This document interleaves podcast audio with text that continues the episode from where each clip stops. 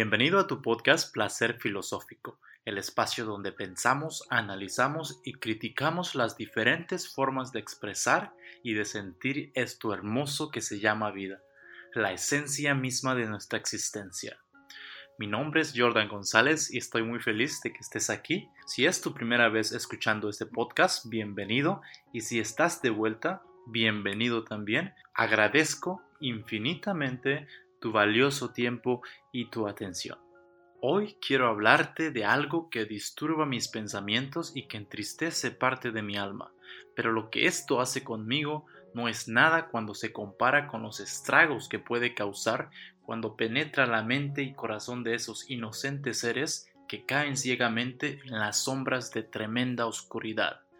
Estoy hablando de las creencias limitantes, ellas son las que rompen los más grandes sueños de los jóvenes más aguerridos, destruye las ilusiones de las mentes más imaginativas y limita el progreso de las familias y de países enteros. Y por si no fuera poco, las creencias limitantes alejan la felicidad y eso que los seres humanos llamamos alcanzar la plenitud, pero acercan el miedo tan cerca que los sueños se convierten en imposibles, pero lo que es peor, una creencia limitante puede incluso provocar el miedo a soñar en el individuo que por ignorancia o por haber nacido y crecido en un entorno limitante decide conscientemente no elevar su imaginación, que es el primer paso antes de iniciar la jornada en busca de tus sueños más salvajes. Yo mismo he sido esclavo de ese gran mal y quiero confesarte que muchas veces me encuentro horrorizado por el límite de mis creencias. Es como que, wow, ¿en serio? Normalmente nuestras creencias están directamente influenciadas por nuestros padres, nuestra comunidad y la televisión. Hablemos primero de los que nos trajeron al mundo, de los seres que nos vieron crecer y nos ayudaron a sobrevivir en los primeros años de nuestra existencia. Y no me estoy refiriendo a ellos en un tono de reclamo, porque al final todos tratamos de sobrevivir y vivir como podemos con lo que sabemos, y muchos de nosotros en las sombras de la ignorancia.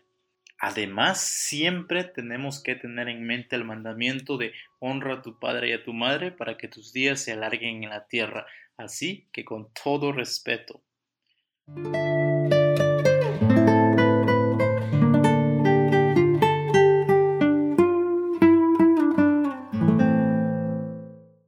Esto de las creencias limitantes lo he visto de tan cerca, lo he visto de mi propia madre, y es un gran mal que me pone tan triste y apenas alcanzo a ver una luz de esperanza que me ayuda a tener el valor de buscar en mi subconsciente para saber qué tan contaminado estoy de este gran mal.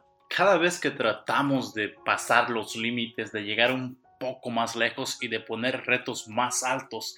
De repente, ok, todo es positivo, vamos a hacerlo con fuerza y cuando llega el momento como que un miedo viene de ahí, ¿de dónde salió este miedo? Si buscamos profundamente, uno puede encontrar el origen de esos miedos. Por ejemplo, yo estaba platicando con mi mamá y le estaba contando mis sueños más grandes, hablábamos de cosas profundas. En algún momento le mencioné mis sueños más salvajes, a lo que ella me respondió, pero que estás loco o estás marihuano.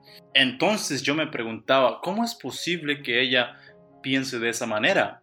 Aunque me rompió el corazón, ¿Cómo puedo juzgarla si es mi madre? ¿Cómo hacerle entender al ser que me dio la vida que esa forma de pensar es, um, es como una enfermedad. Pero ¿cómo juzgas al ser que amas tan profundamente con un amor que no se compara con ninguno en toda la tierra, ni fuera de la tierra? Bueno, yo creo que no hay ninguna forma de juzgar a nadie y pues siempre hay que tener en cuenta que todos estamos viviendo nuestra realidad basados en lo que aprendimos y como dije antes, siempre en las sombras de nuestra propia ignorancia. Entonces, aunque me rompe el corazón, no puedo juzgarla, no puedo reclamarle, simplemente entender que esa es la forma en la que su mente fue educada, en la que su mente fue entrenada para pensar. Entonces digo, no, pues ahí es donde salió el miedo, ¿no? Ahí es donde salió el miedo. Pero ahora tengo la oportunidad de romper esa creencia, de empezar de nuevo, ir más adentro y de sacar toda la negatividad y llenarla con una creencia de que todo es posible de que todo lo que en la mente puede pensar se puede materializar.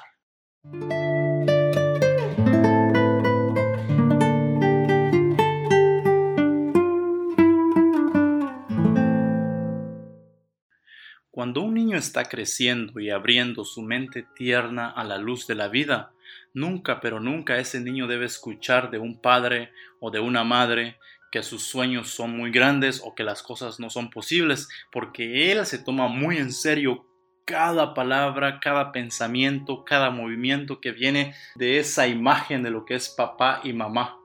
Porque dentro de él es lo que es más sagrado, es lo que tiene más validez aparte de maestros, televisión, así que no debe haber ningún límite porque nada es imposible y todo lo que se ha hecho en la tierra y lo que está por hacerse viene de un pensamiento, de un sueño, de una mente que decidió conscientemente que eso es posible. La mente es verdaderamente el músculo más poderoso de todo el cuerpo. Ahí se crean las ideas, ahí nacen las más grandes revoluciones, ahí crece el coraje que se necesita para luchar contra la opinión de alguien a quien amas con todo el corazón, por ejemplo tus padres. El problema es que nunca es fácil liberarse de, esa presión, de la presión de, siempre querer agradar a los papás o, querer ah, encajar, ya sea con los papás o en la sociedad. Ahora, el primer paso para romper las creencias limitantes y las cadenas que nos impiden alcanzar ese potencial, ese potencial que está ahí dentro de ti luchando por salir como un volcán de mil años de antigüedad que busca con tanta presión escapar de su eterna prisión, el primer paso es que no te importe lo que los demás piensen de ti. Esto parece muy fácil y podríamos decir, ah, a mí no me importa lo que digan de mí, me visto como quiero, hago lo que quiero. Pero si vamos un poco más adentro, a niveles más profundos de nuestro subconsciente, en mi caso, encuentro situaciones en las que la opinión externa controla mis decisiones. Cuando hablamos de moda, comida, política y esas cosas, podría hasta cierto punto no ser tan importante la forma en que la opinión externa afecta nuestro punto de ver las cosas. Pero cuando las opiniones externas afectan nuestro proceso de toma de decisiones, entonces ahí hay problema. Y ya vimos lo que pasa cuando los padres inconscientemente pueden imponer los límites que ellos tienen y los transmiten con sus hijos de generación en generación. Esto, aunque es muy triste, sucede inconscientemente.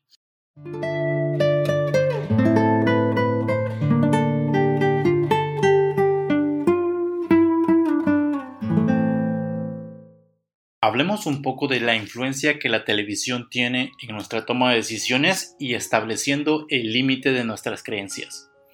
Los seres humanos basamos nuestras decisiones, nuestros sueños, nuestras ambiciones en lo que está en nuestra mente, que viene de nuestros papás, de lo que aprendemos cuando estamos creciendo, de los libros que leemos, que es lo mejor para estimular la imaginación y para establecer nuevos retos y nuevas metas en la vida, pero también algo que siempre está ahí y que nos bombardea todos los días es la televisión. Puedo decir con mucha seguridad que la televisión después de nuestros padres es la que más influye en nuestra toma de decisiones y en nuestras creencias.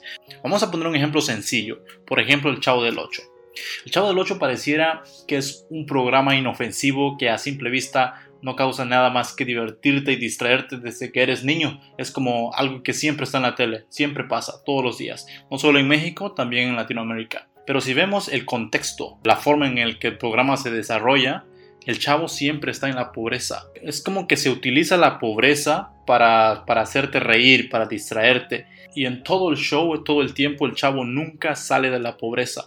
Entonces el mensaje que envía este programa a tu subconsciente es de escasez y parecía que no fuera importante, pero es cierto, es de escasez y eso se refleja en nuestra sociedad.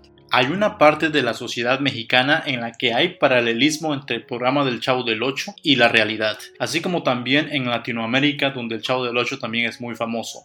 Ahora veamos y vamos hacia afuera y vemos cómo esto afecta como país. Los mexicanos normalmente somos buena onda, ¿no? Cada vez que vemos a alguien que no es de acá le decimos bienvenido, tu casa es mi casa, pero he notado algo, cada vez que un mexicano o una mexicana más del interior, que es, es una parte grande de nuestro país, eh, cada vez que ven a un gringo o alguien de Europa, alguien de diferente color, es como que automáticamente lo ponen en un pedestal.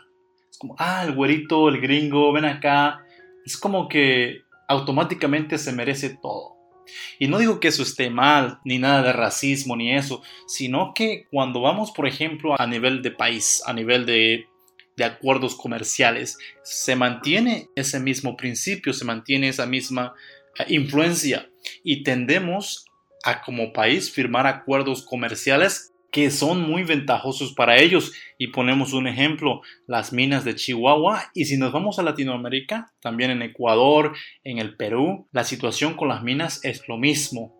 Los contratos son muy ventajosos para ellos, que últimamente se ha estado poniendo ya más parejo, más al corriente, como que los contratos empiezan a ser más, uh, más ganar, ganar, más 50-50, pero que antes no había sido así, porque los mexicanos hemos tenido nuestras creencias limitadas, desde que llegaron los españoles y trataron de conquistarnos, trataron de aniquilar nuestro espíritu por debajo de la tierra, pero no se dieron cuenta que éramos semillas y germinamos con el paso del tiempo, sobrevivimos a las invasiones de los franceses, de los ingleses, aun cuando los americanos nos quitaron la mitad del territorio y seguimos en pie, adelante.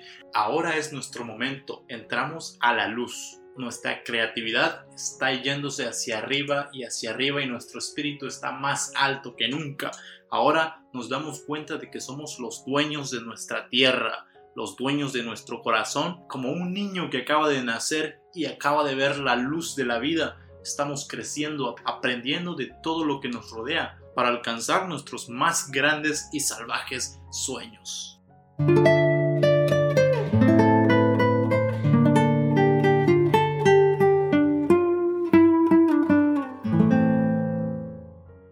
Conocido mucha gente que ni siquiera se atreve a soñar, que ni siquiera se atreve a pensar más allá y decir, no, pues esto es posible, vamos a hacerlo. ¿Qué tal que podemos viajar dos, tres veces al año, vivir la vida de lujo, aprender un, un idioma nuevo? Y darnos cuenta que la verdad, sea europeo, sea gringo, sea lo que sea, todos somos iguales. No hay ninguna razón por la que un mexicano debe poner en un pedestal a alguien que sea de otro país.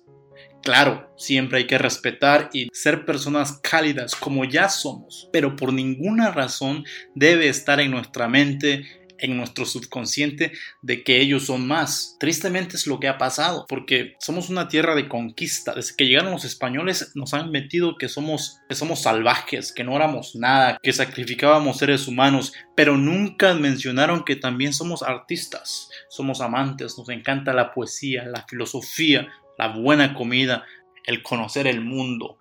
Y tenemos capacidad intelectual, capacidad física para ser los mejores, para ser una potencia mundial. Entonces, como mexicanos, no debemos tener ninguna creencia limitante ni ningún pensamiento que nos haga sentir que por ningún motivo somos menos que alguien de Estados Unidos, que alguien de Europa todos somos iguales y todos merecemos vivir la mejor vida y tener todo lo que necesitamos para que nuestra imaginación vuele sin límites, alcanzar nuestros sueños y vivir la vida que todos queremos. Muchas gracias por estar aquí. Espero que mis palabras no te hayan confundido más. Mis palabras solo buscan expresar a veces algo de tristeza, algo de dolor, de desilusión, pero lo que más anhelo es darte unas palabras de ánimo y decirte que es posible, que las creencias limitantes las puedes hacer a un lado y desde ahora decidir que el único límite para tus sueños es el cielo, incluso ni el cielo. Muchas gracias por estar aquí, te veo en el siguiente episodio.